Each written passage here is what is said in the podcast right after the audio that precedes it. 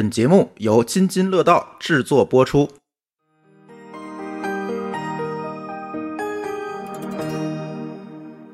各位拼娃时代津津乐道的听友朋友们，大家好！欢迎大家收听拼娃时代的第二十九期节目。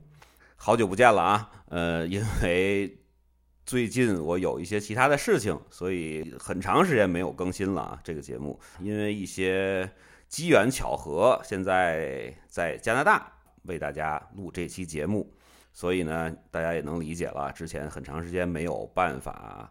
呃，正常的给大家去更新咱们的《平娃时代》的最新一期节目。呃，那么这一期节目呢，呃，肯定是跟国外呃有关的啊。呃，因为啊，就是我来到这边之后呢，也跟很多在加拿大的家长有过沟通，呃，包括在温哥华的、在多伦多的、在渥太华的这些不同的朋友，然后大家其实就会聊到加拿大这边的学生。包括如果孩子来到这边上学，他能不能适应，是吧？然后呢，这边的呃，比如说幼儿园、小学和中学和咱们国内呃有什么不同？呃，是不是像大家传闻的那样，这边其实华人家长也一样的积雪，还是他们以素质教育为主？所以我带着这些问题呢，呃，今天非常荣幸的能够请到呃在加拿大这边工作和带娃的小妮老师。啊，来参与这期节目啊！欢迎小妮老师。Hello，大家好，我是小妮。小妮老师呢，在国内的时候，实际上也是一名教师。然后呢，来了加拿大之后呢，呃，读的也是语言教育的这个研究生这个专业。对，我是二零一八年来到加拿大。然后来加拿大之前，我是在。国内当了大概八年的初中英语老师，很长时间了。后来过到加拿大这边呢，就读了两年的研究生，读的是应用语言学。那通俗来说呢，就是研究怎么样去教语言啊。然后毕业之后呢，就在一些嗯教成人英文的机构里面工作了一段时间。那其实就是相当于咱们国内的一些成人英语机构，或者说是留学机构的那种感觉。嗯，是的，就是为为一些新移民吧提供嗯英语上面的一些辅导，是不是那个概念？就是说要辅导非母语的对英语学习者，就帮助他们适应这边的纯英语的这个生活嘛。对，因为我前两天刚去了魁北克，他们那边那个省啊，很牛的是，他居然上英语课还倒给钱，不用交费。对，所以这方面其实，在加拿大，因为它是一个移民国家嘛，对它的需求还是比较旺盛的啊。是的，就是刚需所于。这方面的资源还是很不错的。然后，其实你在这边就后来就没有再做中学的英语老师了。啊，没有，因因为这边也没有英语。OK，那么这个具体的这边都有什么课程呢？咱们待会儿再说。就是我其实来了这几个月啊，我是有一个感觉，就虽然我比如说我在上这种像你刚才说的那种课的时候呢。我觉得自己的这个在课堂表现啊，或者作业的情况还都挺好的，分儿也很高。但是呢，我到了实际的场景中，比如我真的去医院，真的去咨询一个托儿，是吧？或者说是真的去一个政府机构的时候，虽然他们已经很照顾我了，但是我有时依然是反应不过来。嗯，我就在想，如果我在这儿像小尼一样去上学，是不是会遇到非常大的困难？您指的是研究生上研究生的这这这两年的课程，是不是完全蒙圈的那种？还是说他是你觉得还好，对吧？因为你毕竟是作为在中国的一个英语老师，本身你在自己可能本科或者上学的时候，你的专业就是英语，是不是会比我们要好很多？当时是什么样的一个感受？我觉得吧，您刚刚讲的感受，就是你在这边生活遇到的那些。就是心理上的一些感受，我觉得是非常非常正常的。不要说生活上了，您刚刚讲的是讲我以前是英语老师出身啊，然后来到这边是不是比较顺利？对，就是正常人，就比如说去考虑这个事儿的话，你看他都是，比如说英语老师，他肯定对对对，大家都一般都这么想，八级对吧？是吧？专八什么乱七八糟的，词汇量梆梆梆的那种。我当时读研究生，刚开始适应的那段时间真的非常困难。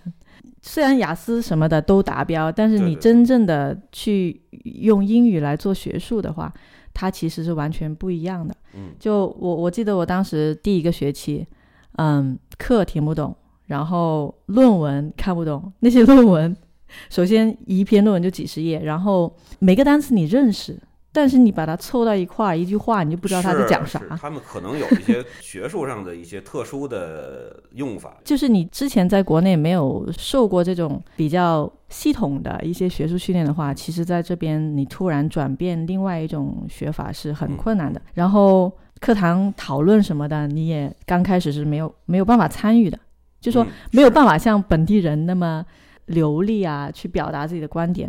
那完成作业的话，你也会花比别人多几倍的时间，所以刚开始是非常困难的。我能理解啊，我能理解，嗯因为咱们实际上虽然在国内都有过这种英语的学习的经历，或者说有些像小尼，他实际上就是可能在英语学习上花了比平常人在国内还要多的时间，但是呢，没有一个语境，对，就是他不太习惯，就是在这边完全没有其他语言，只有英语的。可能说句不好听的，咱们其实还不如印度人。是吧？，因为印度人呃，大部分的时候，如果说是在一个比较正规的公司工作，或者在政府工作，他是全英语的环境，虽然他口音很重，对吧？对对，但是他们确实是一个英语环境，包括像菲律宾啊，或者说咱们中国，其实除非咱们是在外企，对，没就纯，外企，你嗯你跟老板、跟同事只能用英语交流，要不然真的完蛋了。对，我确实也有这个感受，但是后来我是觉得，就是可能随着这个时间的往前推啊，就是经常跟外国的朋友聊天啊，或者经常参加一些聚会的话，会好很多。对，没错，你就讲到这个点上，语言吧，你要用的多，它就是是是是是。当然自然而然就会好起来，然后你使用它也会非常的自然。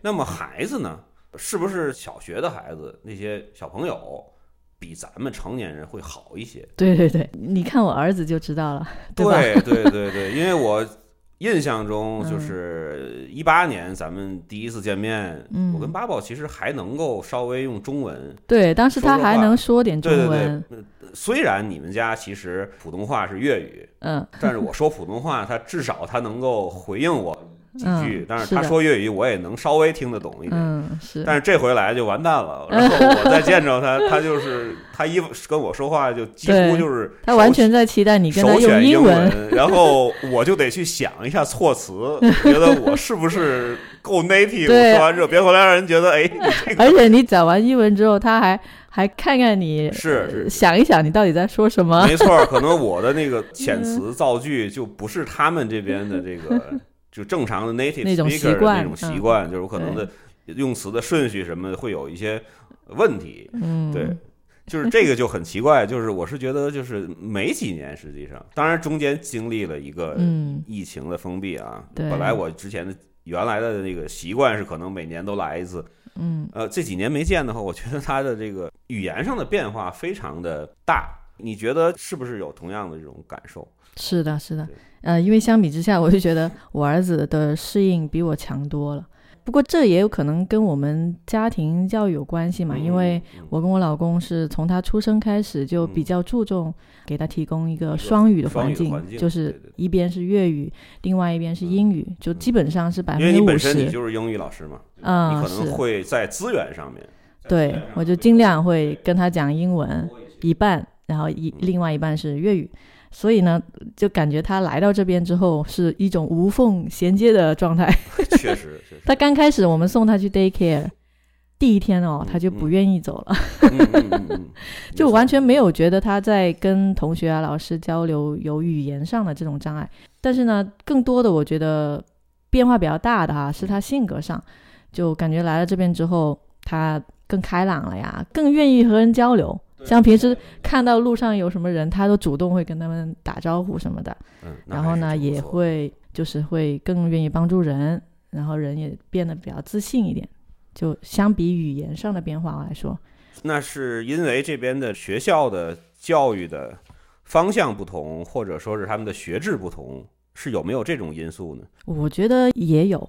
嗯，你看他们参加那个他读那个 daycare 的时候哈、嗯基本上每天就是玩，然后他他的那个幼儿园里面的玩具，我跟我老公去每天去接他的时候，都发现是每一天哦都不一样的，就拿出来给孩子玩的玩具都不一样，没有重复过。然后他们的玩耍和学习的这个空间啊也是非常大的。那我看他们都是属于 play based 的一些 learning，偶尔也会请一些呃外面的一些人过来跟他们做活动什么的。在孩子来看的话，这不叫学习，就不像我们国内的一些幼儿园啊，大家坐在一块儿，对对对，排排坐，他们完全不是坐在一块儿嘛，就反正是每天都去玩，所以他非常喜欢上学。是不是户外的这个时间也户外时间非常多，嗯，非常多。因为我印象中这边应该是就是基本上他会保证至少每天两个小时。我们去接他的时候，如果能看到他们的课堂啊，或者是在外面玩。的一些情况的话，就感受到跟国内的教育真的是完全不一样。今天呢，其实咱们的一个最大的一个主题呢，是介绍一下，就是这边如果说是孩子。来这边留学，或者说是来这边生活，他们英语应该怎么适应？那么在这个话题之前呢，刚才咱们说到了这边的 daycare 的教学的安排，嗯，那么咱们往上延伸一下，就是它具体这边的这种教育体系，咱们来对比一下和中国大概有什么样的一些区别？嗯，然后小宁老师看看能不能介绍一下那这边的这个学制。这几个月聊天啊，了解到，比如说安省是吧？然后魁北克省和这个。B、C 省它有一些小的区别，不太一样。那么咱们今天呢，先用这个安省或者先用渥太华这个城市举例子，因为具体别的地儿我也没去生活过，不知道，对吧？就不太了解。但是呢，这边的话呢，大部分是一样的。咱们 就拿渥太华举例子，他们大概是梳理一下，大概是什么样一个流程？就是他们，比如说我从孩子一岁半，或者说是两岁，是吧？或者说是我，比如说我七八岁才来，大概他会遇到什么样的一个学制？家长们怎么去安排？嗯，好，那我大概就以渥太华对对对这边为例子来梳理一遍。先以这个城市吧，因为有细微区别的，大家如果真的其实都差不了多少，对，再去查网站，再去查什么教育局官网啊，或者说是别的官网，他你一定能看到，他其实说的还挺明白的。对，这边呃加拿大的官网还有一些文档都。还挺明确的，对，顺着来吧，就是比如说我孩子已经快两岁了，我抱着来了，他应该去怎么样呢？去，首先我刚刚提到一个 daycare 嘛，对吧？但是现在可能 daycare 的这个，因为我是学这个专业的，在渥太华或者在安省，它的意义定义可能不太一样。这边大部分都改成叫 child care center，对吧？daycare 它可能是一个纯那个帮你看孩子的一个。类似于一个短时的这么一个托管的机构了，嗯啊，我就是最近好像看到了这个这个变化，原来可能全叫 daycare，包括在澳洲啊，在新西兰的，但是在这边改成了叫 child care center，嗯是吧？对，就是哎，这个是针对几岁到几岁的宝宝的，这个一般就是四岁以下的，四岁以下，他有可能孩子因为孩子岁左右就去了，有有有有些几个月还喝奶的，我我都看到他们提着篮子就去了。主要是四岁以下啊，有很多这种托儿服务的。那么这些机构呢都是私立的，那家长可以选择送去了。然后四岁以上的话，这种 Child Care Center 呢，他就会啊建议你去可以开始给孩子选小学。所以接下来的阶段呢就叫做 Elementary，就是小学阶段的。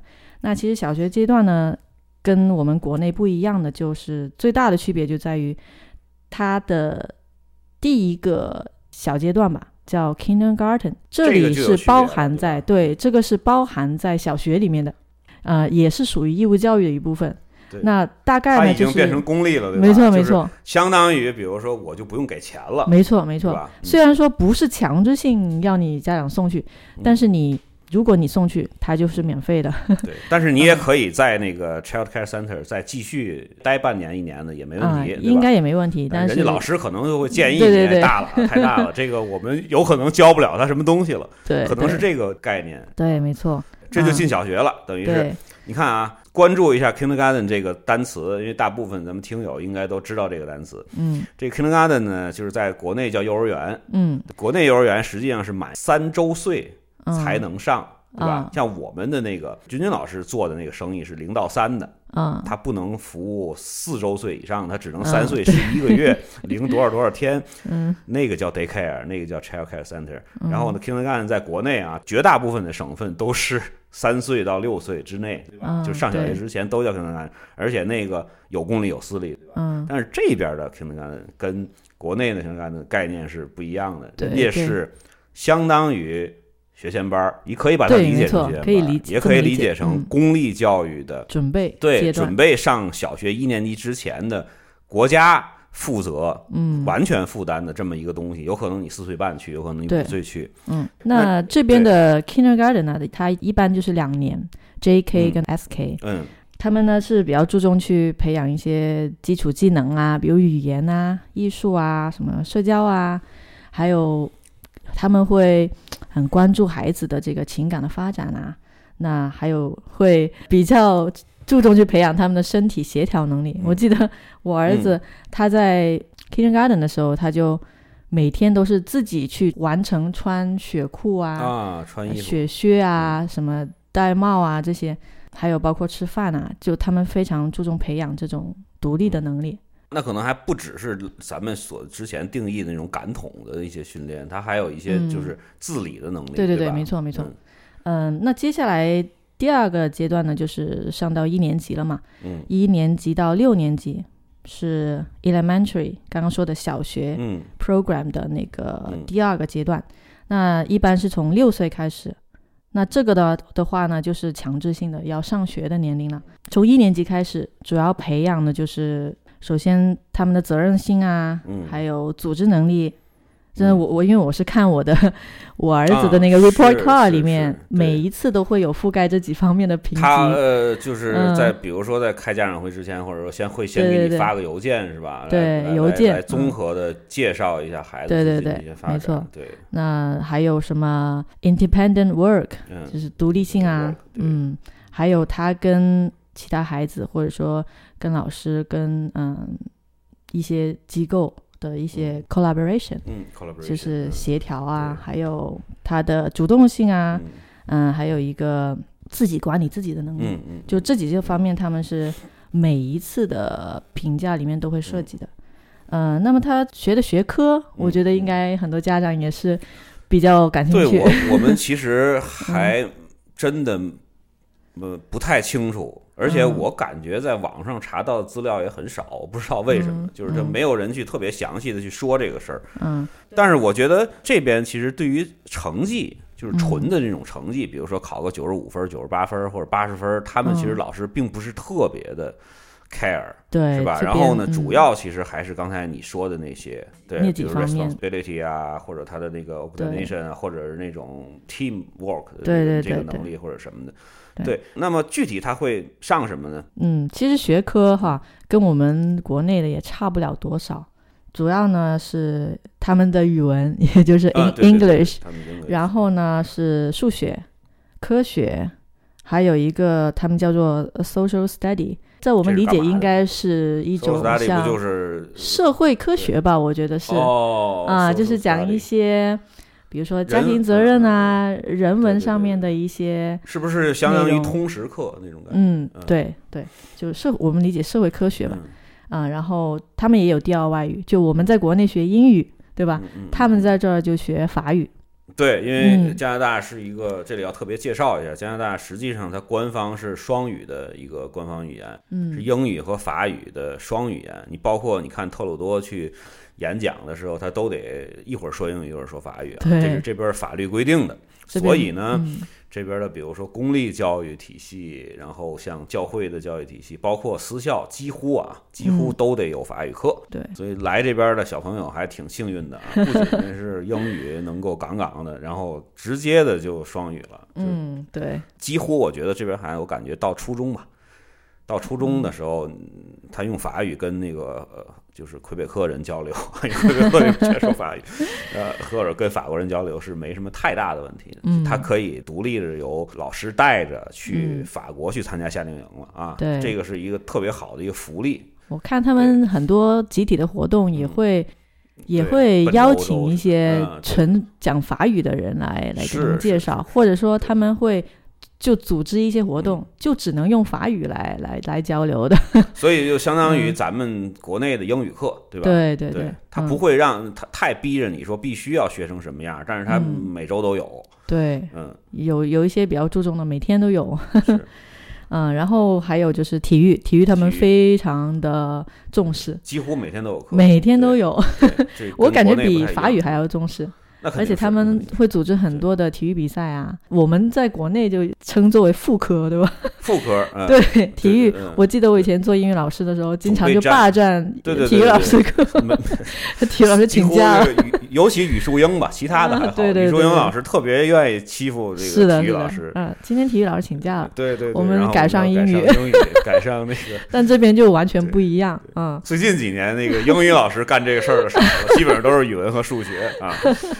是，嗯，然后就是其他的科目，就是比如说有艺术啊，还有他们有一门叫做 drama，drama？啊就是戏剧戏剧，对对对，还挺有这边挺有趣的。非常注重这种戏剧展示的这种这种教育，对对让孩子们通过戏剧去学习很多的东西，对，嗯还挺是的必要的这个事儿。嗯，而且他们都会有，就每个学期都会有一场比较大型的文艺汇演嘛，嗯就给孩子提供很多这种展示的机会。对，嗯，那另外还有什么音乐啊，嗯。嗯，还有 technology 啊、嗯。这种，还有一些学校可能会涉及一些 robotics，就是嗯机器人什么的，就是特嗯色课，对特色课会有一些不嗯同的年级可能有所以我就感觉这边的课，它涉及的知识面非常广，嗯。就不像我们国内啊语数英主科为主就是国，内实际上这些课还有，但是他们可能学生们学的也不是特别专心，嗯老师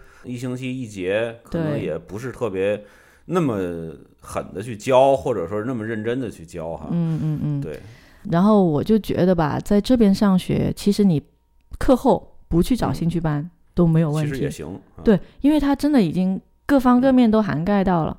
嗯，国内的话，可能你如果要去细究一门，嗯。比如说你想在这个音乐上面有所发展，你肯定得另外找老师，对吧？对。但是在这边，我感觉它的资源非常丰富，嗯。像它课后的一些 clubs，嗯。呃，比如说你要参加呃电子琴啊，吉他呀，他就学校里面已经是能够给每个孩子提供一一个乐器，嗯然后嗯给你时间去学。他们还可以自己组个小乐队什么的。对对对学校有可能也有乐团。对，这就相当于你你你课后就不需要再再家长给你去找 另外的资源了。但是好像有一个前提哈，嗯就是这里要可能要说一下，是 Bubble 嗯现在上的是私校是吧？啊，对对对，他可能私校上面可能这方面啊资源的配置会比嗯公立的学校要好一点，因为公立学校毕竟它涉及到一个人家老师要下班的问题。对，有的嗯公立学校可能有，有的公立兄弟学校真的就是三点是的，是的，就校车就给你送回来了，或者说自己溜达着回家了。对嗯，但是这边我最近了解到的，你还可以去找到一些叫什么 Boy and Girls Club 是吧？嗯或者说是什么 YC YCMA 啊，或者这些。还有一些 community，它会提供一些这种资源。是嗯，是是，对。那我们接下来小学了啊，对，小学就基本上是这个。然后下面一个阶段呢，就是呃 middle school 或者我们称为 junior high school，嗯嗯，就是我们理解的话就是初中。那这这边的话，初中就是七年级到八年级两年。那，那就有区别了又，是吧？咱们这嗯边相当于那个，呃，我想想怎么说啊，就是相当于那个北京的十一学校的二加四，嗯，二加四它不就是两年初中四年高中吗？嗯我其实是觉得这个学制还真的很好，嗯因为我自己一直认为初中学三年还挺浪费的，因为最后一年一直在反复的做题。嗯，对，因为有中考嘛。对，那他为什么会这么设置呢？他在初中有跟小学会有什么变化呢？变化不算太大，但是他会引入一些选修课，有一些比如说之前学过的 music 啊、art 啊这些，它就变成那个对，它就变成选修的。然后呢，相比这个小学来说吧，它会更注重培养一些批判性的思维啊，或者是一些解决问题的能力，还有就是继续的培养孩子那个沟通啊，还有协调的这种协协作的这种能力嘛。它可能就是有它其实跟小学也差不多。对嗯设置上你看着挺像，但是实际上嗯它会更深。对对对，深一点点吧，应该是嗯。嗯，在这插一个问题啊，它有考试吗？好多好多年前接触过的这个考试的话，就是小学嗯和初中，他们有没有那种像国内那种期末考试？他们这边基本上没有考试，没有考试，对，没有考试。呃，或者说我们所理解的那种考试，嗯这统考大卷子那种啊、嗯就就没有。没有。但是嗯他们一些小测验啊，老师安排的一些诊断性的一些测试还是有的，但是他们的目的呢，就是为了方便老师去调整，就说去了解这个孩子学到一个什么样的状态，嗯、然后接下来怎么去帮他提供更好的资源，去帮助他更进一步的，或者说跟其他孩子能够继续的去进行下一个阶段的学习。他是不是那个就是相当于一个非常一张纸，一张 A 四或者两张 A 四纸，然后随堂你们花对一个某一个知识点，写完了就完事儿了，嗯然后他收上去，像就跟作业一块儿放一块儿，然后最后是那可能每个一两个月或者什么给家长一个稍微的一个分析，是吧？孩子各方面学习怎么样？那就对，那其实对于中国的家长来说，这就不叫考试，就不是那种整个的，就是大家全坐在一起那种大卷子，对好几张的那种啊，其实就是一随堂小测验，对有 test。没错没错，有些甚至都不会给你家长看。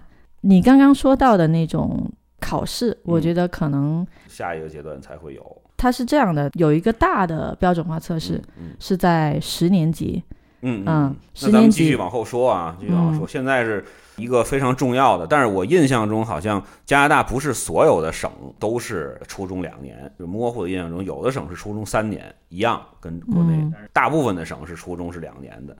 那么实际上，在咱们的孩子初三的那个年龄，那这边就变成了叫高中，对吧？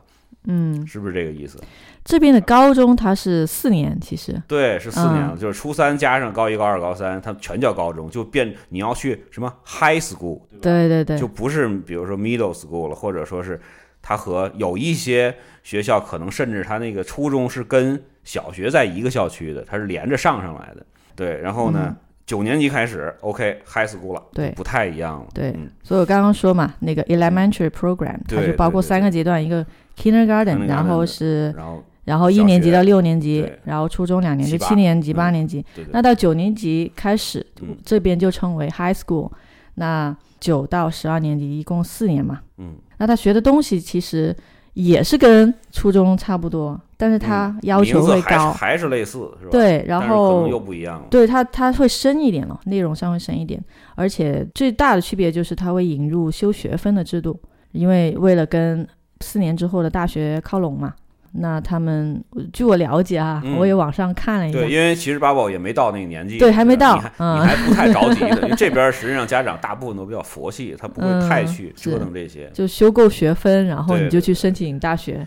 对，嗯就是说白了，就是其实到九年级的时候，他们这边的那个习惯就是孩子要开始选课了。对，也许家长会给你一些建议，是吧？嗯老师会给你一些建议，但是这个事儿已经是由一个孩子自己，大部分他要去完成，他自己要去选他觉得他需要的课或者他感兴趣的方向了。对，这个选课除了一会儿可能小倪老师会继续的往下细讲啊，就是除了什么语数英这种必修的外，可能还有一点点必修课。然后呢，再有的就是这个一些就是你自己以后想上什么专业，比如你想学医，嗯，你想学经济，你需要去先去选某一些学分，然后呢嗯才能够到时候会去申请那个大学，因为这边实际上是没有高考的，对不对？没有，有一些家长跟我说，甚至说是连正经的统考都不能算，因为他有的考试是很散碎的，他并不是那种我三天把所有门考完，他有可能今天这月考这个，那月考那个，它不太一样。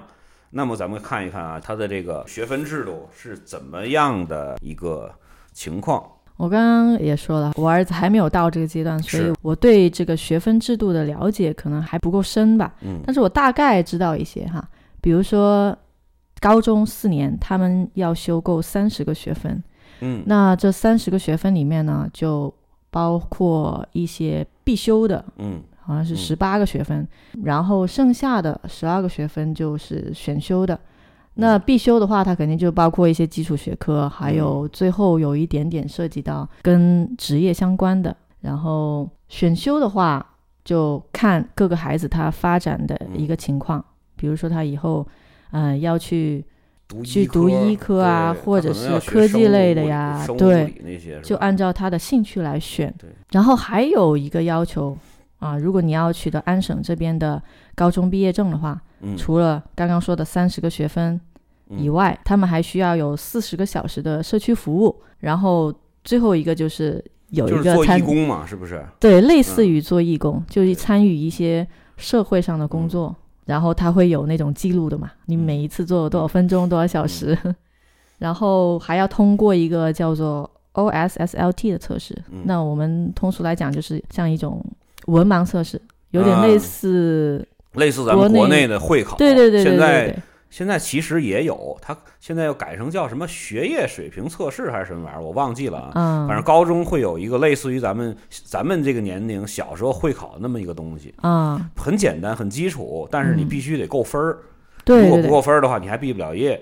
对，而且就是有一些大学，它还是要看你的这个分儿是不是比较好，你也不能说太差，太差，你比如说你想申请多伦多大学，可能就有点危险了啊。虽然咱们这没高考，但是人家毕竟好的大学还是需要要精英的嘛。所以还是还是要那个，而且就你像这个，可能咱们在节目里不能说的特别细，因为这很复杂这玩意儿。包括你像必修课的话，你比如说什么英语、法语、数学啊，什么那个科学啊这些东西，呃，其实你能理解，就是有很多必修课是大家都能理解，因为它确实是有用。包括可能你在上一些比较牛的学校之前，可能还要再先修一些大学的一些课程，这个可能要看你的。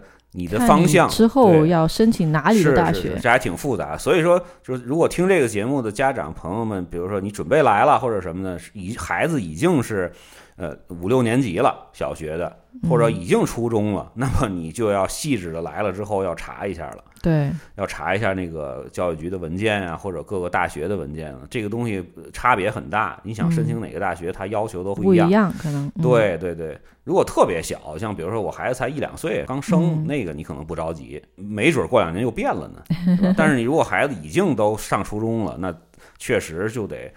好好的这个去研究一下了啊，因为我最近其实也在到处问啊，就是正好赶上这机会，那个能问小倪老师也挺好的，到处问这个到底是什么玩意儿一玩意儿，弄得我挺晕。对，就是他这边还挺逗的。那像我刚刚讲那个高中文凭，它的一些要求就是我刚刚讲那几点，所以其实还是不难达到的嘛，对吧？你修到三十个学分，高中毕业这个就其实不难。嗯，然后 college。这边的 college 还有包括一些 university，它的准入的标准，其实就你能够获得这个高中毕业证就可以了。那我刚刚说的那个文盲测试，他们叫做读写能力测试，其实也不难，你只要通过百分之七十五就可以达标就行，他也不会说给你排名啊、算分啊，嗯。我我不是说，对我不是说让让大家来这躺平啊，但是是实际情况真的是这样，就是这边你如果完全不挑学校、不挑专业的话，你只是让孩子上一个本科的话，实际上。真的是过了这个考试是吧？然后你写一个你简历，因为你你最少你在学校也得有个小社团什么的，对吧？你参加过什么活动，叭叭叭叭叭写一写，对，基本上申请都能够拿。主要是看你的 report card。对对对，然后就是更那个什么了，更就是 college 可能就更。要求没那么高了，对对对。然后呢，college 这边的话，其实就是相当于一个职业培训的一个学院或者什么的，嗯，咱们你可以这么理解啊。但是人家也有学术的课程，在这边实际上让孩子选择进入 college，其实并不是一个像咱们中国，比如说我孩子考不上大学，我上个技校那种。不是的，不是完全不一样。因为有很多的家长 或者孩子自己的选择，我就是不想上。本科，然后再读什么硕士、博士，我就想赶紧高中毕业之后，我进 college，两年之后出来，我赶紧参加工作，我就工作完之后，我再去学习，或者说是什么那个，我工作之后，我有自己的爱好，比如说我自己去唱歌啊，我有对，就早一点参加社会实践。对他们选择完全是跟不一样，他并不是因为说我分低我才去，他们有人就我就想就要去那儿。是的，是的，对，而且这边真的是就是。相当于经常说的蓝领的工资真的并不低，而且他们说实话找工作起来真的比那种 university 出来的人四年的本科要要好，对，要受欢迎，不跟研究生比啊，就跟本科比就就确实他们要好。所以大家不用太担心，说是啊，我在这边是不是会没学上啊？这个不太可能啊，这个不太可能。以咱们亚裔家长啊，不光是中国，比如说日本、韩国什么的这个习惯来说，还是希望奔着四大去，是吧？不能说是去美国爬藤，或者那个可能是另外一套方式。如果有兴趣的话，以后再找一个真正的爬藤妈妈再去聊一聊。咱们今天就不聊那个，那个太可怕了。就是咱们就说在这儿捋一下，那么。学校的种类，咱们说完了，到高中了是吧？高中之前，你比如说，我印象中，比如说魁省，他还要必须的，几乎必须要上一个预科。就是我在高三的时候，他魁省可能又要让你去另外一个学校，专门的，就是上大学之前要上一年那种预科课程，里边有好多大学的，比如类似于像微积分啊什么的，嗯嗯，然后先学一年的这种过渡的课程。但是安省其实没有，安省就是高三就完成，但是可能会有一些像什么 program 是吧？有一些 program 它可能有要求，比如说 MBA，它有一些预科的啊，预科的要求，你就得有上那种课才能去申请嘛。嗯，所以还是要看你大学的时候是选什么专业，嗯，选什么 program。那刚刚您提到那个安省学校的种类，对，因为我这个是有所了解的，是说那个 Bubble 这个上的是私立的小学，嗯，那么其实还有其他的种类，因为当时我我跟我老公去给他找学校嘛，就了解到哦，原来这边对，我们就了解一下，原来除了公立学校，还有私立学校，还有另外的一些比较有特色的学校。那我们基本上是每一种学校都都找了一两所吧，就走到校园里面去，去跟他们的招生老师给了解了一圈儿，所以有一点点了解吧。那首先公立教育它就包括呃英语的公立学校，嗯，还有法语的公立学校，嗯，那。另外，我们还有一些家长知道的教会学校，教会学校它也分成英文的和法文的，嗯，然后还有私立的学校，对。然后昨天我又听到一个，还有女校，对对对。那另外就是独立管理的呃私立学校，嗯，还有就是那那私立学校我多说一点，因为我儿子读的是私立学校嘛，嗯，当时也想着来到加拿大这边这么好的教育资源，那我们觉得。能上私立就上私立吧？最主要它不贵，你知道吗？对对对，就感觉跟跟国内的也也差不了多少。有我有些我觉得甚至比国内还要便宜。方便大概的说一下一个 就是基础的，就是费用嘛，一年比如说一个月大概是一千一千一百多加币吧。嗯，放假是他不收钱吗？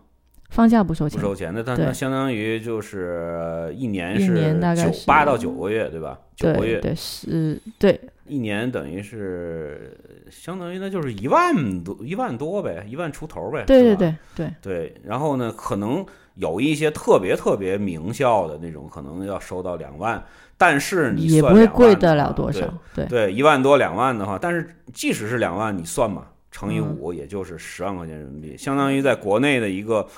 不能叫国际私立学校，应该叫民办学校的一个价格，是吧？国内基本上可能民办学校基本上是这个，所以你就看出来了。你比如说著名的像北京的鼎石或者什么的，鼎石大家其实应该都聊天都知道过，就鼎石基本上每年至少应该是一学期在二十万左右，对吧？一年可能要四十万人民币，那就那就是跟这边差距很很大的。那这边的那个级别的学校。就是纯的伦敦传统的或者什么的，嗯，也不会那么贵，嗯，所以说就是有一些家长啊，他就觉得其实我如果能申请到私校，如果我正好那个孩子也愿意去，去上私校还挺好的。当时我们是觉得私校它有一个很大的优势，就是师生配比，嗯嗯，跟公校是差了一倍的。就是老师多，孩子少，相对对吧？你像公立，公立每一个班基本上是一个老师三十个孩子，嗯，啊，然后少的可能有二十几个吧，嗯。那私校的话，它是一个老师配最多十五个学生。那当时我觉得，我们就认为我们的儿子他注意力比较分散，你知道吗？所以就非常非常呃。你就希望学生那个就是让让让让老师多关注，关注多关注。对对对，所以当时就就选了私立学校，而且呢，他私立学校资源会比较相对啊比较丰富一点。虽然公立学校的资源已经是很均匀分配的，但是啊，私校可能会好好那么一丢丢吧。嗯嗯。另外呃，私立学校它的那种家校关系啊，嗯啊、会比公立学校老师跟家长联系会比较多，嗯嗯、也会更加的给你提供一些个性化的需求吧。对嗯其实就是比公立学校多花点钱。公立学校因为在加拿大，公立学校是免费的啊，就是当然是你不是说国际生啊，你你你得取得这边的。比如说像 PR 是吧，嗯永久居民或者公民，或者说是工签或者学签，你才能算嗯这边的那个公立才能免费。你如果只是带孩子来陪读的话，可能还要公立学校也要交交钱啊。对对对，对，那样那私立学校可能会更贵啊，可能会更贵，但是依然是比上海啊、像深圳啊、像北京的嗯这种纯的国际学校要便宜的多啊你可以去比，是，而且私立学校吧，因为它是自己管理的，它有不同的培养的侧重点，嗯。所以如果你你觉得你的孩子他是比较适合走理科的，你可以找一些注重培养科学素养的，对吧？嗯，嗯小倪老师的意思就是说，其实私立学校它有不同的风格，是的，是的，有的风格它就偏向于 academy，就是对学术；对对，有的嗯。风格就是它就偏向于艺术，嗯，或者说是那种就是这种特长的培养。对对对，就看你是怎么去选了。也不是说哪一所才是最好的，嗯就看一下哪一所最适合你的孩子吧。嗯，但是在选的时候呢，大家也要看一看，就是要了解清楚那所私立学校它有没有，就说它 follow 不 follow 那个省标准。嗯，有一些它是不 follow 的，嗯那可能就跟取得这边的高中文凭这有有一点点区别。就他会能够一直读到高中吗？因为可以的。我，知道有一些私立学校，它可以的。并没有那个设高中的课程，它可能就是到初中就嗯结束了，是吧？嗯你可能还要再选另外一个私对对，立高中去有一些年级的这个设置也不一样，对，都这些都细节都得去跟老师沟通好，因为你最后是上大学的时候，可能大学的要求又不一样嘛。嗯。如果他要求有高中文凭啊，然后你读的私立学校又没有提供嗯这方面的支持的话，那可能就得考虑一下。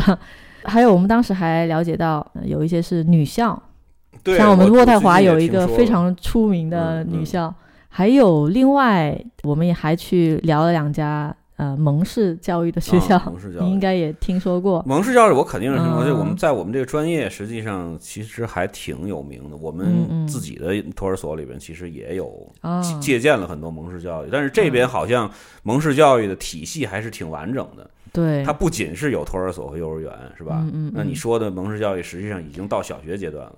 而且他们还，反正我们了解下来，觉得还真的是开了眼界，就有点不同的东西。挺大不同嗯的。就是你进去看他们课堂啊，就觉得他们首先你就发现，哎，一个班里面不是所有孩子都是同一个年龄的，哦他好像是混混着等于年龄来，是小学也做混龄班，对混混着来，好像是三岁为一个阶段吧。嗯他会比如说一年级到三年级的人都混在一块儿，甚至有一些是一到五年级混在一块儿。嗯他也没有说有固定的一些教材啊，嗯。但是他他会非常去注重你的 individual，就是你的个人，对对对，嗯个性化的对培养，他会根据你这个人的性格啊，呃，或者是一些你有什么样的一个潜力啊，嗯。然后他去给你设置相应的教学内容，所以可能比较难接受，我觉得对于很多家长对有很多家长你包括我当时我都比较难接受，你如果不去嗯。深入理解蒙氏他的这个理念，或者说他整个的教学方法，有可能你嗯。会就会觉得，呃，就挺理解不了的。嗯。但是其实，就是私立学校，嗯，就是那个师生比，嗯。他对于 individual 的这个重视也挺强的，对，也很强。对。就是可能，当然这个也是一个选项，是吧？嗯就如果你呃家长特别喜欢蒙氏教育，有一些有特殊需求的对对对也也适是一个选项，对对，包括女校也是，就是这边的女校，实际上她，我昨天还跟一个朋友，他们家孩子在女校，就是说她跟国内的女校也不太一样，她是比较注重培养女性领导力啊，是的，对，然后注嗯重培养这种社交能力啊，包括她的自身的这种自我价值感啊，嗯嗯，包括她也会跟男校或者说是综合学校去不停的。时常的做联谊，就你不用害怕孩子进了女校之后就完全见不到男生或者男的小孩儿，这个或者不懂跟男这个在这边不太可能，因为他们的嗯那个好多的活动是几个学校联谊做，或者说是三四个、两三个学校联谊做，他还都挺好的。嗯，对，嗯，只不过他的那个重点就会更放到女生怎么能够提升自己的各方面的这个能力上面，对对还挺有意思的。嗯，所以这些就是大概就是这三种。对对对对对对。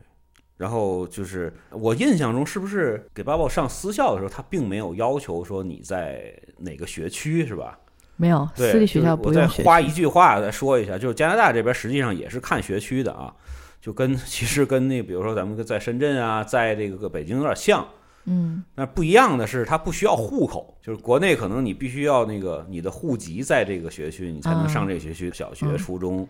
在这边其实它并不是户口，就是你嗯只要有租房的合同对对对，就可以，而且私校它是不看这个的，嗯你可以送到很远的私校去。对，对你负责接送就行。对，只要你愿意接送就行了。对嗯，就是跟国内还不太一样，就是国这边的公立学校实际上也看学区，嗯，所以说你如果供一个真是居住证明就可以了。嗯，如果真是想去那个，就是上一个你觉得比较好的，实际上都差不多，实际上不会有太大差距。比如说我非要去什么飞沙排名靠前的公校啊，或者什么的话，你要去查一下你租的那个房子是不是在人家学校的学区，不一定离着近就是。嗯，有可能隔着一条马路，它就不是这个学区了。所以说大家要注意一下啊，注意一下。这边也看学区，但是这个学区只要你有租房合同，你有账单在那个地址，嗯你就算是这儿的学区。嗯啊，这个跟国内是是有很大差距的。嗯，对，学校官网都有列的非常清楚，都可以查到。是嗯，呃，甚至说你也可以租一个这儿的房子，我不住这儿，我也可以。可以。对，但是有一点，但是它校车它就不覆盖了。比如说你住的老远，你只能自己送了。嗯，但是你如果住在这个学区，人家是有校车的，对，你就校车。家门口等着就行了。这个嗯大家要 要想好，就是嗯一般来说。来这边的人，他不会是说我住的特别远，我选一个特别远的公立学校，这是很少的，一般都住家门口，除非私校，嗯我买了房子在这，我非要想上那个私校，因为那个私校有我特别喜欢的课程，嗯或者说是培养方向，嗯那个是会有的。公校的话，基本上人家就是门口，然后嗯每天上路口去等校车，校车把孩子接走就完事儿了，嗯是很轻松的。这个就是就像刚才小倪老师说的啊，就是就至少在安省，它是分成英语、法语的公立学校，然后私立学校，私立学校实际上也有法语和英语主导的。嗯它这个英语、法语公立学校，刚才有人会问，嗯就是法语它不就是一个课吗？那不是的，就是嗯有的法语学校，它是因为这一片儿，就比如说像我在的，比如说拿北京举例，我和平里这一片儿，它全收法语，全是法医，嗯所以他上课的时候，他就主要课程是法语，然后他英语作为一个第二语言的 这个课，嗯你要注意了。这个，比如说家里头，比如说正好赶上爸爸妈妈那个大学的专业全是法语，然后你上班也是法语，你就想让孩子直接就是用法语去生活了，对那你就上法语学校，或者你搬到蒙特利尔去，或者嗯搬到魁北克城去，你在那边那边肯定更多的是法语学校。嗯对，这个要教会也是分英语和法语的啊。大家在租房子、选学校，别光看排名，要看清楚它那个前面有一小标志，对它那个是法语那个方块在前面，还是英语的方块在前，别选错了，对吧？嗯对当然，如果作为一个幼儿园或者小学的孩子，我是觉得他先学法语和先学英语其实都没事儿，嗯都 OK 的。嗯只不过你交流的时候就费劲了。我相信咱们大部分的听友其实法语都不怎么行，英语可能还凑合。对，这个是一个分类，就是大分类就是私立和公立，嗯对吧？私立要花一些钱，这个钱呢，我感觉正经工作的或者有点钱的人其实并不都负担 care，得起并不 care 嗯这个钱。对，然后呢，公立学校就全免，嗯对吧？而且公立学校放学早，我感觉会比 bubble 早一点，他可能三点，一般来说就是三点整嗯就放学了。嗯对，然后但是你可以给他报课外班啊，这都没问题。但是私立学校有可能你想让孩子上的一些课外班的课，私立学校已经有了。其实 Bubble 也是三点放学，对他可能有 只 after 不过我 school 给他报了个 After School 的那种 clubs。对，就就省心嘛，就是你你晚点接，然后就他在学校里就就上了课外班了，其实还嗯还好，挺不错的。到高中，咱们嗯讲过了，需要去修这个学分选修了，但是实际上在其他的这个年级它有没有这种就是省级的评估呢？其他年级嗯如果是公立系统的话，哈，嗯啊、其实除了十年级那个读写能力测试嗯以外，它三年级、六年级和九年级还是有一种考试的，嗯但是它只考什么呢？只考阅读、写作跟数嗯学。嗯啊，我知道了，，然后九年级那个是只考数学的。嗯。对，我那就相当于那个，就是咱们说的语文跟数学那两大门儿，是吧？嗯然后这边拆成了 reading 跟 writing。对对对，它其实是为了配合那个读写能力测试嘛。是是对吧是是是，就这三科。对，就这三科，其他的没有什么大统考了。对，所以人家这边你看啊，他数学还是有要求的啊，别总嗯说那个加拿大不重视数学，人家其实还 还是有要求，只不过就就比较简单，对比较简单 你要达到省标准是非常简单的。对对对我们曾经有一个朋友孩子，可能就是四五年级来了之后，老师说说你的数学已经不用学了，你好好学法语吧。然后数学已经到高中水平了。像我们跟学校哈，跟我儿子的学校提最多的要求就是能不能把他的数学搞难一点。对，搞难一点儿。对，嗯，但是有一些私校它是会有一些那个安排的，就是你如果孩子确实是这方面比较嗯优秀的话，他可能还会有其他安排。因为加拿大其实它也有那个数学竞赛啊，因为我特别关注这方面，我也查过。它比如说滑滑铁卢数学竞赛，其实也挺有名的，嗯就不不亚于 IMO，不亚于奥林匹克。嗯对，大家如果说是孩子在数学方面比较有天赋的话，你也有的学，而且也真有老师教。加拿大学校特别有意思，就是说你如果家长有要求，即使是公立学校，你说我孩子现在数学已经学到了大学水平了，如果孩子确实有这方面天赋啊，就是嗯很多的学校他其实也能够给予你支持的。才有可能会真正的会请一个教练来去只教你一个孩子，或者只教两个孩子，这也是发生过的。包括像有一些你在物理上啊、化学上有这种天赋，他也是会有安排。嗯，他们这边深的实际上，就像咱们说的，就 individual 那个，就是个体的个性化的发展，他们还挺重视的。他觉得这是一个财富，是。对他并不是一个学校的负担。像我体会嗯比较深，因为我们经常都跟他班主任提嘛，嗯，就觉得，嗯，我儿子的那个数学，嗯他首先很感兴趣，很有天赋。另外呢，我就认为你们提供的这个课程太简单了。太简单了。那对他来说，每节课都是浪费时间的话，那那肯定不行。我嗯我花了钱去付这个私立教育的学费，对吧？但是他们会非常尊重和会给予反馈，嗯就是给你家长一些实际上的一些反馈。比如说他现在啊，我儿子他就会安排跟其他的两三个小孩儿，嗯，就是数学上，嗯、都走的比较，快的。比，较快的。对嗯。他就会提供一些，比如说滑铁卢那边的一些对一些题。目，让他们在课堂上就直接一起合作把它给解决了。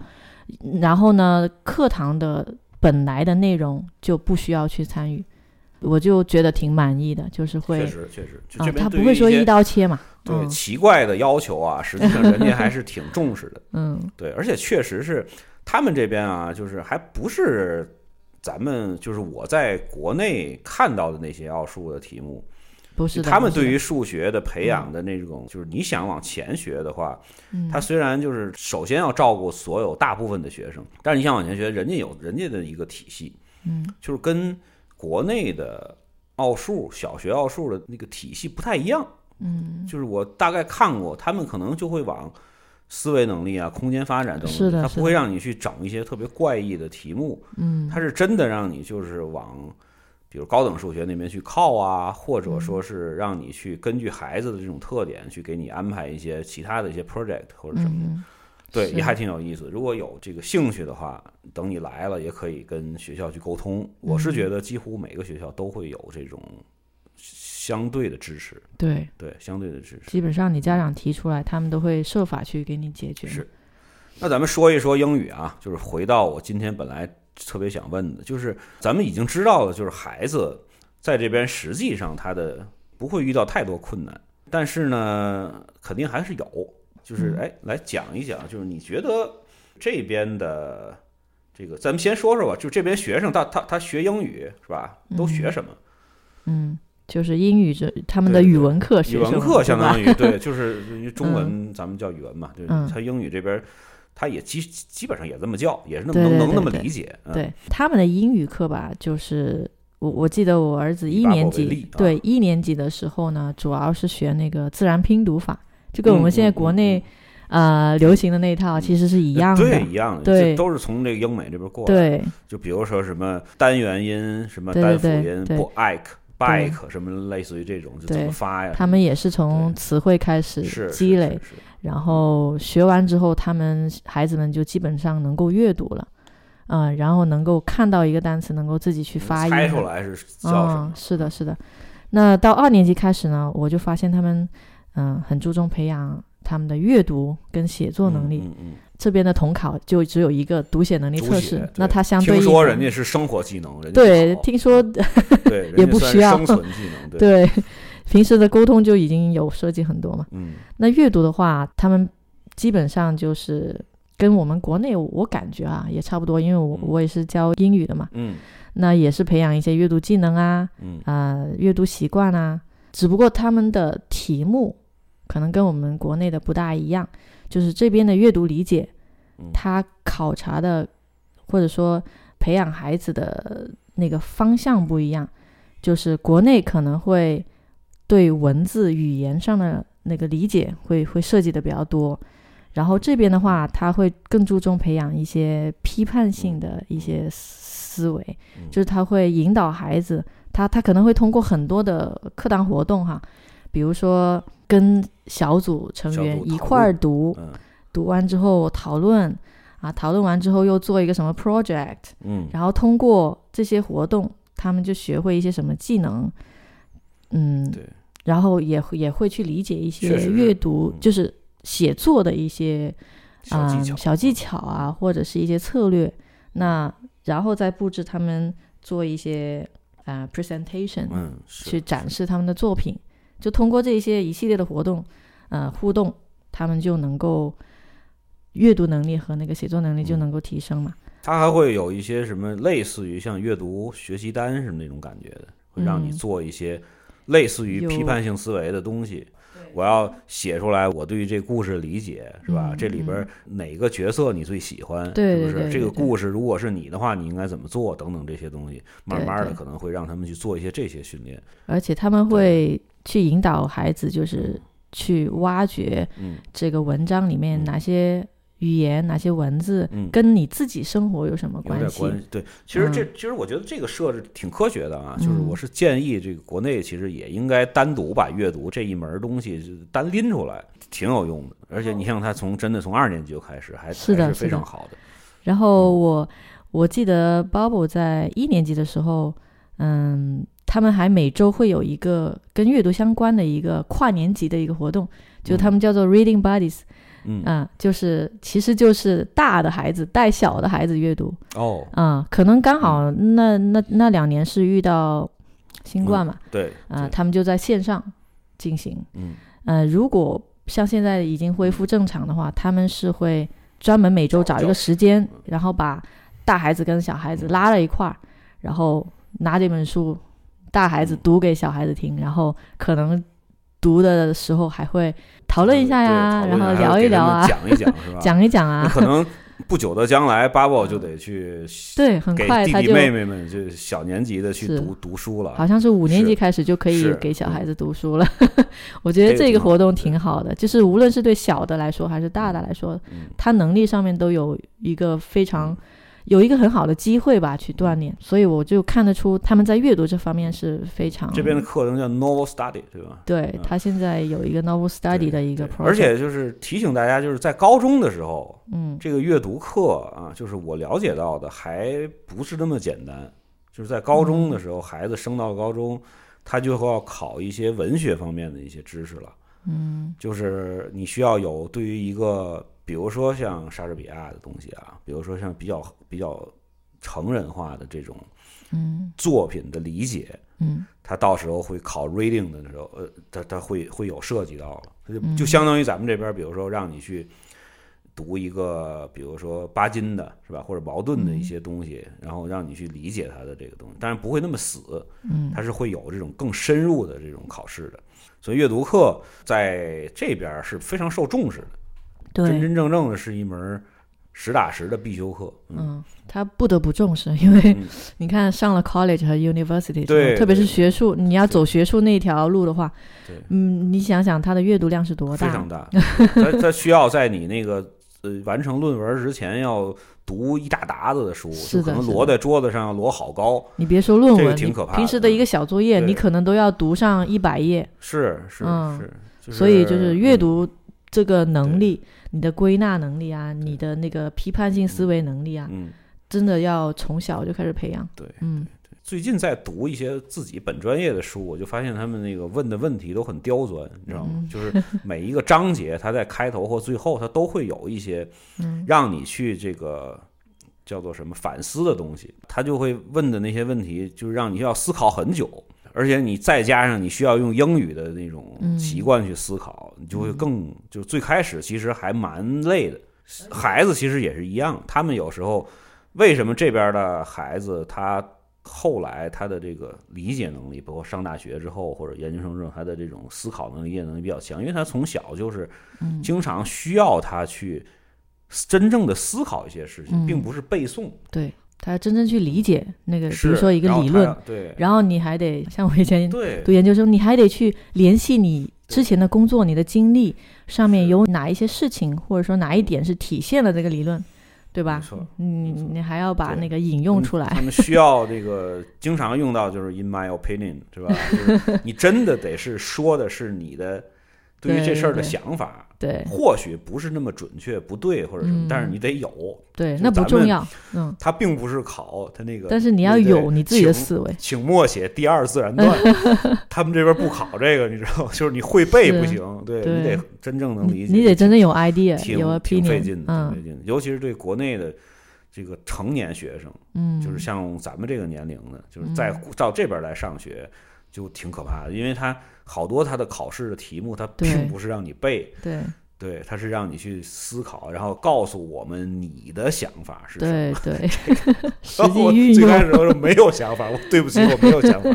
再说啊，就是既然是这样的一个设置，那你觉得其实呃，咱们就是华人，就中国人来这边，需不需要提前学英语，或者说是他大概会面临什么样的困难？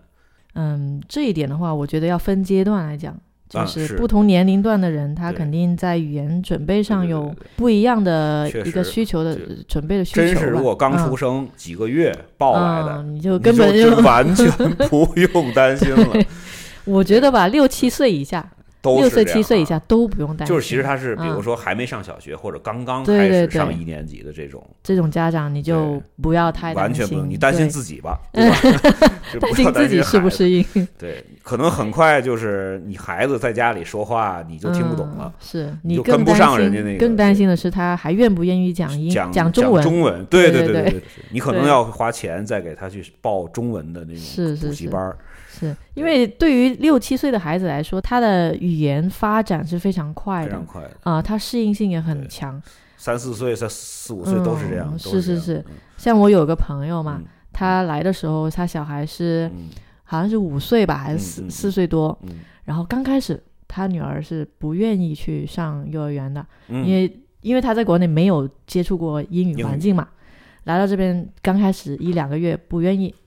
但是两个月之后，非常神奇的发现，他女儿就很喜欢上学，你知道吧？而且回到家，他还那个英语都非常的流利了，已经啊溜溜的，甚至他跟自己的父母都讲英文。嗯，就父母不会讲英文，他他也是已经标英文了。你需要赶紧的担心一下你自己，你要跟上孩子的脚步，不然他。一旦他拒绝说中文，就会很可怕。就是他有时他跟同学打电话说的什么，他在家里有时甩两句闲话，他你都完全听不懂，你都不知道他是什么情绪。就是这个要一定要注意，自己自己也要努力。就把 你一旦就是把特别小的孩子，就包括刚才像小倪老师说的，真是他四五岁、五六岁来这边的，你要赶紧去学英文，不然很快。两三年之后，孩子的英文如果说的快一点，你就听不懂了。对对对，所以七岁以下吧，就只是时间上的问题，肯定能够自然而然就适应了。对，就你不用特意去给他找一个华人特别多的学校。是的，是的，他完全没问题。他什么样色儿的人，对于他来说都一样啊。那完了就是小学了，小学开始的话，小学、初中这个阶段。我认为吧，就是如果有条件，就家里家庭条件可以的话，可以尽量就给他尽早的提供英语的环境。就还好，现在大城市在在国内大城市都挺卷的。对，然后尤其是听说这一块，然后有些家长他可能会给他塞去一些呃培训英语的那个兴趣班，嗯，然后拼命学一些知识点什么的。但是我印象中是不是这边？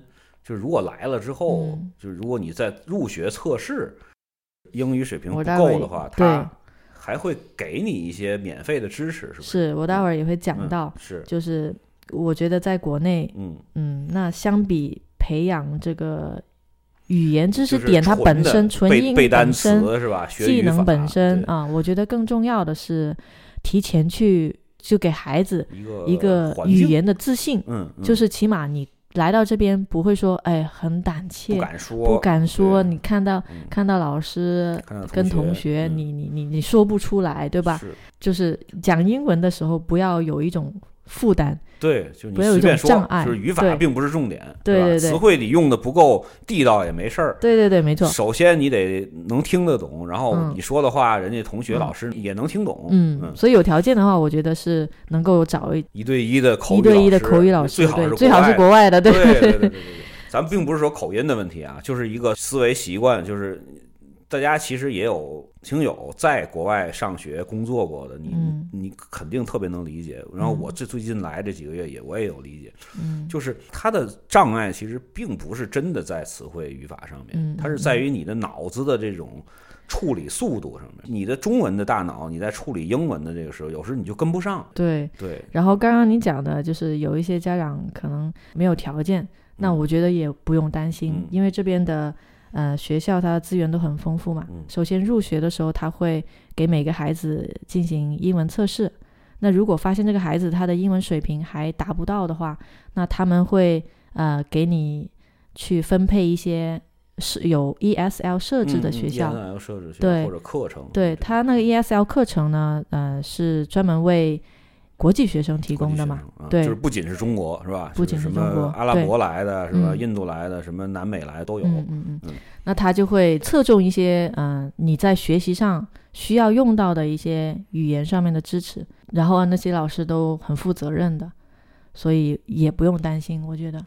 确实是，就是呃，很多家长反馈，就是这边的这种 ESL 课程，就相当于给你一个英语补习班他们那个老师就引导的都很好，而且就特别能会鼓励孩子。对，就是即使你可能一个字儿都不会，他半年也能把你整会了。对，即使你是很多的方法。对，你是作业上需要他辅导啊，或者是课听不懂啊，这些他们都会给你有辅导。嗯，不用太担心，就是小孩子嘛。就是他学习能力真的比大人要快，对，对他不会有太大的障碍，可能就是最初他在交朋友上面可能需要，哎，他自己去克服一下，嗯，后边其实学业上面听不懂上课，最开始我感觉其实并不是太难，因为这边真的不太看你分儿。对，他更注重你的情绪，或者更注重你能不能通过一些帮助，能够融入到我们这个环境中。是，他就是天天就会问开不开心呀，是吧？你上学 这个有什么困难没有？嗯，而且他不会对比嘛，就算是对比，他也是你本人。是，昨天跟今天的对比。对，上个月跟这个月的。嗯，不会不会跟其他孩子对比。没错，嗯，只要你是有进步的，他看到你在努力的。他都觉得你是非常好的一个学生。那么高中再来的，对高中的话，我我就认为应该要提前做很多充分的准备了，因为你想在这边高中的课程，首先它比较密集了，它比较深了嘛。如果你这个时候还在 focus 在语言的适应上面，那你可能就会落后了，而且你就是要准备去选大学了嘛，是。对吧？如果在国内能够在听说读写这四个方面都能够有基础的话，那来到这边我直接就是能够 focus 在学术上的适应，那会好很多。嗯，就是我感觉还好的是什么呢？就是敢让孩子高中来上学的家长，一个是他可能他的这个大部分啊，就是财力啊或者家庭背景方面还不错；另外一个呢，就是这些孩子就是有计划高中才来的这些孩子水平都不低。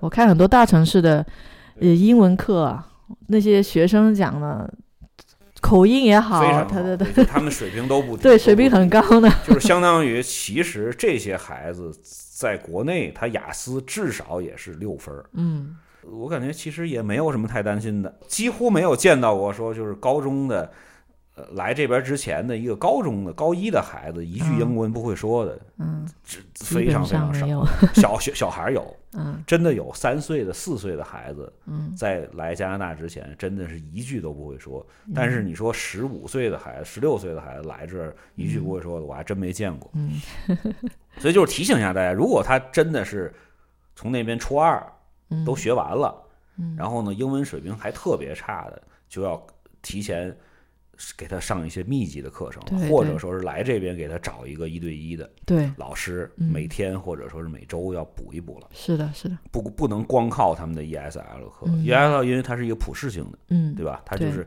他要照顾所有的班里的同学。是，那咱们刚才说到了啊，说就是其实有一些宝宝，他如果很小来，二三年级来，或甚至说幼儿园就来了，咱们成年人要担心咱们自己的英语水平能不能以后在孩子上大学之后或者上高中之后再跟他无缝的交流，对吧？嗯因为人家可能就会快速的变成一个 native speaker，嗯他可能中文有可能都不会写了，嗯对，但是他但是他英文非常好。嗯那么家长我就有一个担心，就是我要什么样的水平，我才能够正常的跟学校和老师去沟通，嗯对吧？因为我前一阵儿遇到一个事儿，我去考驾照的时候，嗯就有一个老太太，我都感觉快快退休了，就是非不让我考，非说我那个驾照上有一个条目不对，我就特别想跟她 argue。你知道吗？但是我英语水平又没到那么流畅，我就没法那个什么。我后来 咽了一口气，说：“我说算了，我我我忍了，不理你了。嗯”当时我就在想，如果说是遇到了这种要需要跟呃老师、需要跟学校去做这种非常深入的，或者说是非常重要的一些沟通的时候，我嗯家长什么样的水平才够用，嗯，对吧？就比如说他们开不开家长会，是吧？嗯？有没有这种就家长沟通的这个需求？首先，我觉得吧，您刚刚说的情况哈，就您遇到那个事情，他可能需要的词汇啊，非常对，就是我是需要跟他去是比较高级的，要要你要去跟他 argue 的话，那那肯定不一样嘛，是吧？这个我相信对很多呃新到加拿大的人来说都是非常困难的。嗯。但是在学校跟老师交流、跟孩子交流，甚至是跟孩子的朋友的家长交流，嗯。其实他用到的英文，嗯，也也不不用太太多。对，嗯那如果需要主动找老师沟通的话呢，一般就是哪些情况哈？嗯，我以我自己的经验来讲哈，啊，是是是，比如说，嗯，你要给老呃学校或者老师提点建议的嗯啊，你觉得哪里学校做的、让你觉得不满意是的，你想让他们改进的，对，比如说那个旁边班二狗子打我们孩子什么那种，是吧？他总欺负我们，我得跟老师说呀，对吧？对对老师不解决的话，我得再跟他说呀。嗯，那像我儿子的话，不是别人欺负他，是他也有时候会闯祸。对对对对对，闯祸的话是是吧？对，老老师他首先嗯，老师他首先会给你主动找你，给你你讲清楚这件事情，然后那你给给得跟老师沟通啊，呃，你得跟其他家长道歉了，对，就等等，或者是一些比如说生日 party，嗯。你想要老师帮你安排一下呀，还有就你刚刚说的家长会啊，家长会会有的，大概是每学期两次吧。而且呢，它一般是在发放 report card 之后，嗯，那这个 report card 一般就是要么就写 email 发给你，要么就是放在一个密封的嗯。信封里面哇，密封信封，带回来给你看。啊，反正他们没有排名，然后嗯孩子之间也完全不知道不。知道对方呃别人是什么样的。对，有时候我们因为我们中国家长嗯，就喜欢问、嗯问孩子，哎，你这个什么朋友，有可能还会问 这科他大概在班对里什么样的这个水平？你这个算你这个 B 加是算好还是不好、啊？对对对对，你那个谁谁谁是是多少啊？他然后孩子就会来一句。我怎么知道？他就觉得很奇怪，说怎么会问这种问题？是，对，这 report card 就很有意思。然后另外的话呢，他们的家长会哈，跟我们国内不一样的就是，我们国内就是家长齐刷刷的坐在一个教室里面，对对对然后认真的、安静的听着班主任讲，对吧？这边呢，就基本上都是跟，要么就是跟班主任，要么跟某一科的老师。老师那根据你自己的需求，就你可以跟哪个老师约，是吧？对，约约时间，然后或者甚至可以约教导主任啊、校长一对一的交流，他们是一对一的，所以他那个老师的对你孩子了解的情况就要求就要很高了，他必须要知道，哎，你这个孩子到呃每一科什么情况啊，他各种能力培养到什么阶段啊，嗯，对老师的要求还是挺高的。那这样一对一了解下来的话，你你作为家长。你也能够把自己的一些需求，还有包括他在家里的一些呃情况啊，小孩子社交的情况啊，对，需要他了解，大家相互了解。对，我就觉得这种一对一交流是非常有效的。可能有些家长还会感兴趣什么呢？就是这边 report card 不是很看重吗？以后申请学校也要看的嘛。那它到底有哪一些内容？我也可以给大家大概介绍一下。首先，它。他是有班主任的综合的评语，嗯，大概讲一讲这个阶段你的孩子在各个方面发展了什么呀？对，嗯，学的怎么样啊？跟呃其他朋友交流怎么样啊？然后呢，会有刚刚我们节目刚开始提到的那几个方面的一些评级，然后就是学科的评级。对，那学科的评级，responsibility，嗯，是吧？对对对，就是那几方面的能力嘛。independent，呃，work 啊，对。然后就是学科的评级，就刚刚讲的什么数学、法语、英语、科学等等的哈。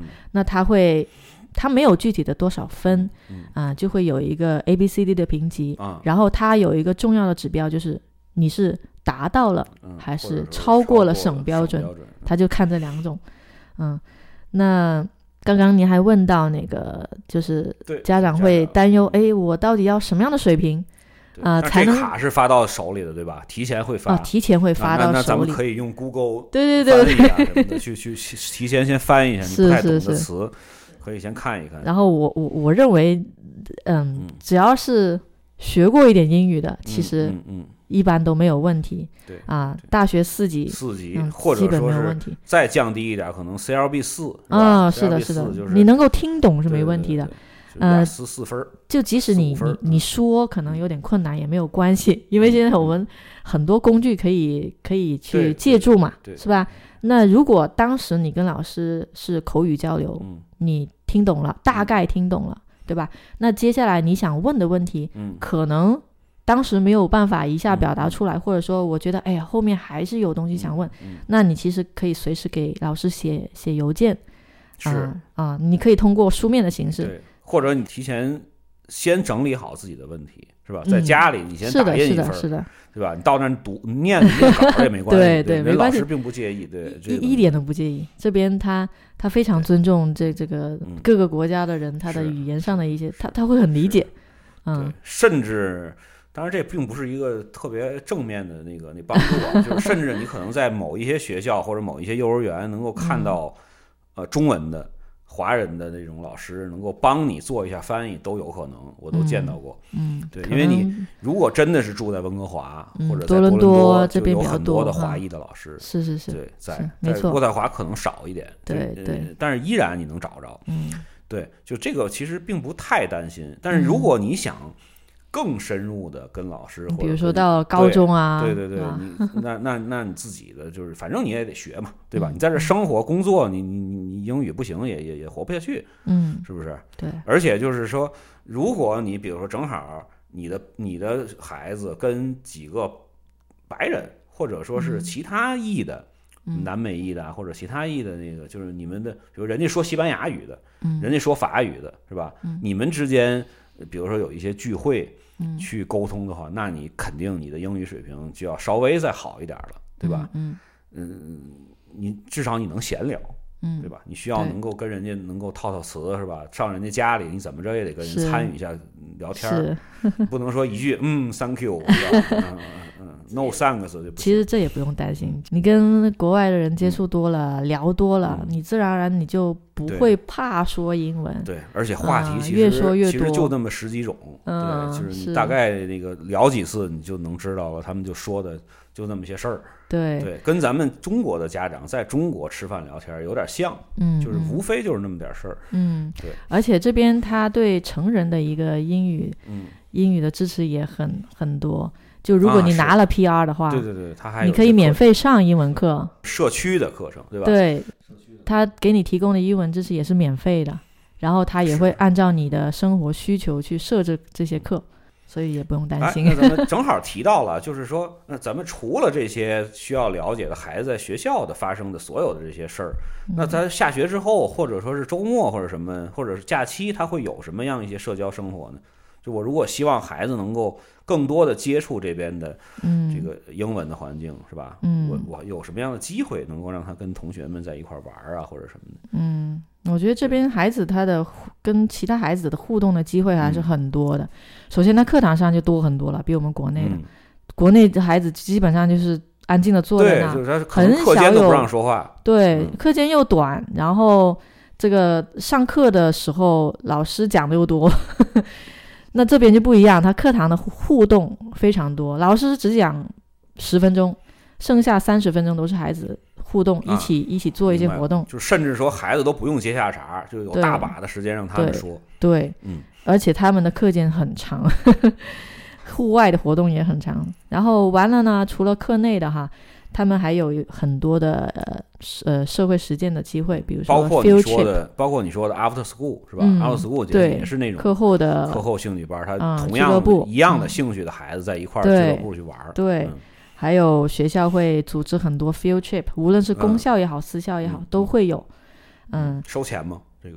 呃，看去哪啊去哪儿？嗯。对，如果是远一点的，我嗯看 Bubble 他们嗯。学校的一些高年级，有一些还去欧洲那边的，那嗯。那些肯定要收钱。对，如果是本地的什么博物馆啊之类的，嗯。就公园啊，就肯定是免费的。什。么那个安省的什么什么呃或者国家什么自然博物馆，对对对对对对。嗯，所以看去哪儿吧。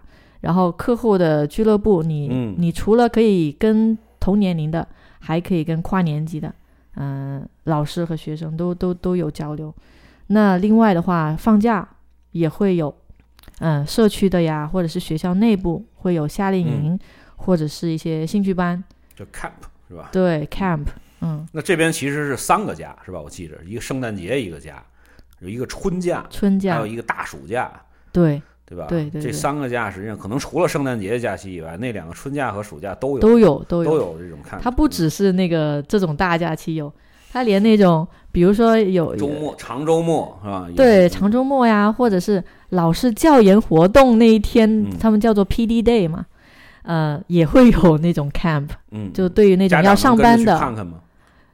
那你说那种 camp 对，可以的，也可以的对你跟那些老师沟通好，我要有兴趣，，我也可以过去参观一下，是的是的看看他们玩啥。嗯，所以说，就是其实他们如果自己没有抵触心理的话，实际上孩子能够接触这种社交活动的机会还是蛮多的。对对，所以说，实际上来这边之后，你不太需要刻意的去让孩子去补习英语，除非不需要就是，那除非是基础很差，很差，然后你需要一对一的给他找一些嗯口语老师或者对。什么，但是实际上其他的就不需要再给他什么上个语法课呀，嗯。是吧？上个词汇课这些就没有了吧？是不是？对，对，就是让他跟着学校去弄，就是这个天天的泡在里边的话，嗯。就就很快就就就跟上了。是，只要他没有这个讲英文的心理障碍的孩子，嗯我觉得都没有必要。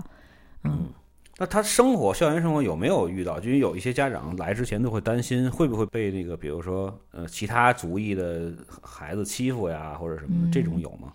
这种其实我就几年下来哈，也没有感觉，嗯，可能是因为，嗯，这就个是这边就是本身就是一个移民国家，对你，你想想这边本来移民国家，嗯然后他们学校教育里面就很强调多元包容的文化。对对，那像孩子班级，就每一个班级里面，你能够看到的不仅是白人，还有很多什么亚裔的呀、印裔的呀，美裔的，就哪个国家都有。嗯，哦，我看我儿子他班里就有来自欧洲的好几个国家的，什么瑞典的呀，嗯嗯。然后罗马尼亚的呀，嗯。然后还有澳洲的呀，是就很多不同国家的人，就是他他们母语很多都不是英文的，对对吧？但是我看他们也没有什么相处上面的嗯困难啊，确实是，或者是没有也没有什么存在歧视啊确、实受欺负啊这种这种情况。对，嗯，这个就是实际上他们如果把那个肤色、把民族去掉之后，他们就是一些很普通的小学生、中学生。就是可能遇到欺负的，真的就是小孩打架 是有的，对吧？就是就是今天 A 把 B 揍了，明天 B 把 C 揍，但是他不是因为肤色，对，不是因为肤色揍，因为他同一个色儿他也揍。对，这个是是所有的家长都会遇到的时候因为孩子淘气嘛，这个很正常。对，所以说就是我其实也是一个个人觉得，就是这种种族歧视在加拿大其实几率很少。嗯，不能说没有。嗯，但是他实际上他那个。你能碰到的几率是很少的，对，更多的是就是这种因为语言上面不行，你自己感觉社交困难，对吧？如果说是你语言上面，一个是你水平高本身，另外一个就是你敢说，就像我似的，我脸皮比较厚，反正我说错了我也不管，反正听的是你，我不尴尬，我自己不尴尬，尴尬就是你，就这种情况下就是还好，嗯，就是大家。对，如果说是针对孩子的学习的话，对我是感觉英文并不是他们的一个一个障碍，嗯，是不是？而且就是如果你没有太高的要求，比如说我非要去上那个哈佛，是吧？那种藤校，实际上在加拿大，只要是他认真学习的孩子，其实最后的这个学业的水平，就咱们单单说学业水平都不会差。嗯，对，因为亚裔的不知道是什么样的一个科学原理，他们的考试能力是非常强的。嗯，对，反而他们的思维能力可能要弱于同样的别的族裔。对这个方面，大家不用太担心。对语言方面，其实如果真的是像像倪老师说的，五六岁、四五岁。